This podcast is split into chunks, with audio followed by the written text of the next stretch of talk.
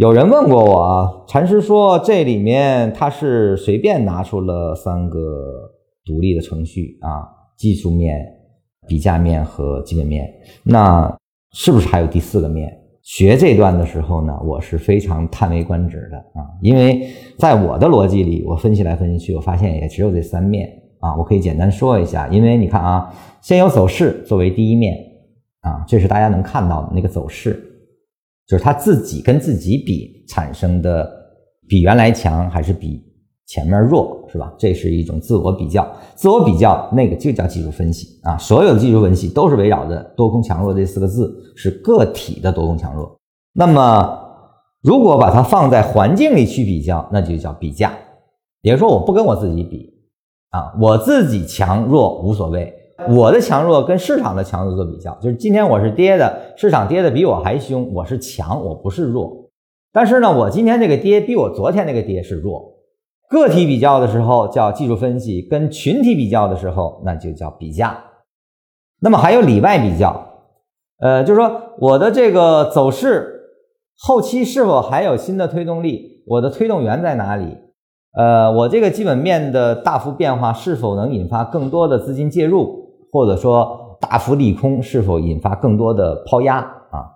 那么这个呢是基本面，我们叫真正的推动性存在。那这个推动性存在，我们叫理啊。表里分析的时候，你发现是走势和基本面。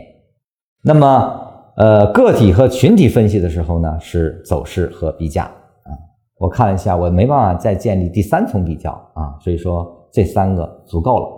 而且几乎是完全涵盖了，我找不到第四个，因为只有个体跟整体自己的里和外的比较啊，只有这几种分类。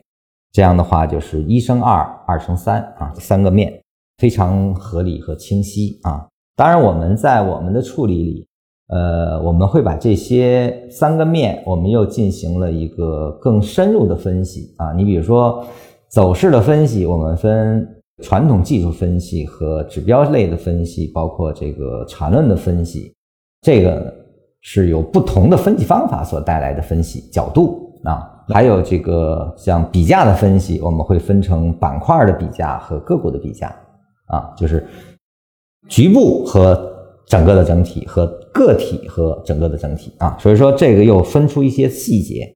呃，基本面的分析呢，有行业研究、政策研究。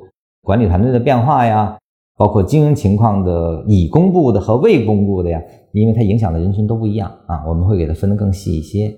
你包括一些我没有分析方法，我只听股评的，这个实际上都是基本面分析范畴啊。就是你可以把它分得很细，但是你再分的细，无非是个体和整体表里啊，无非是这几种关系啊。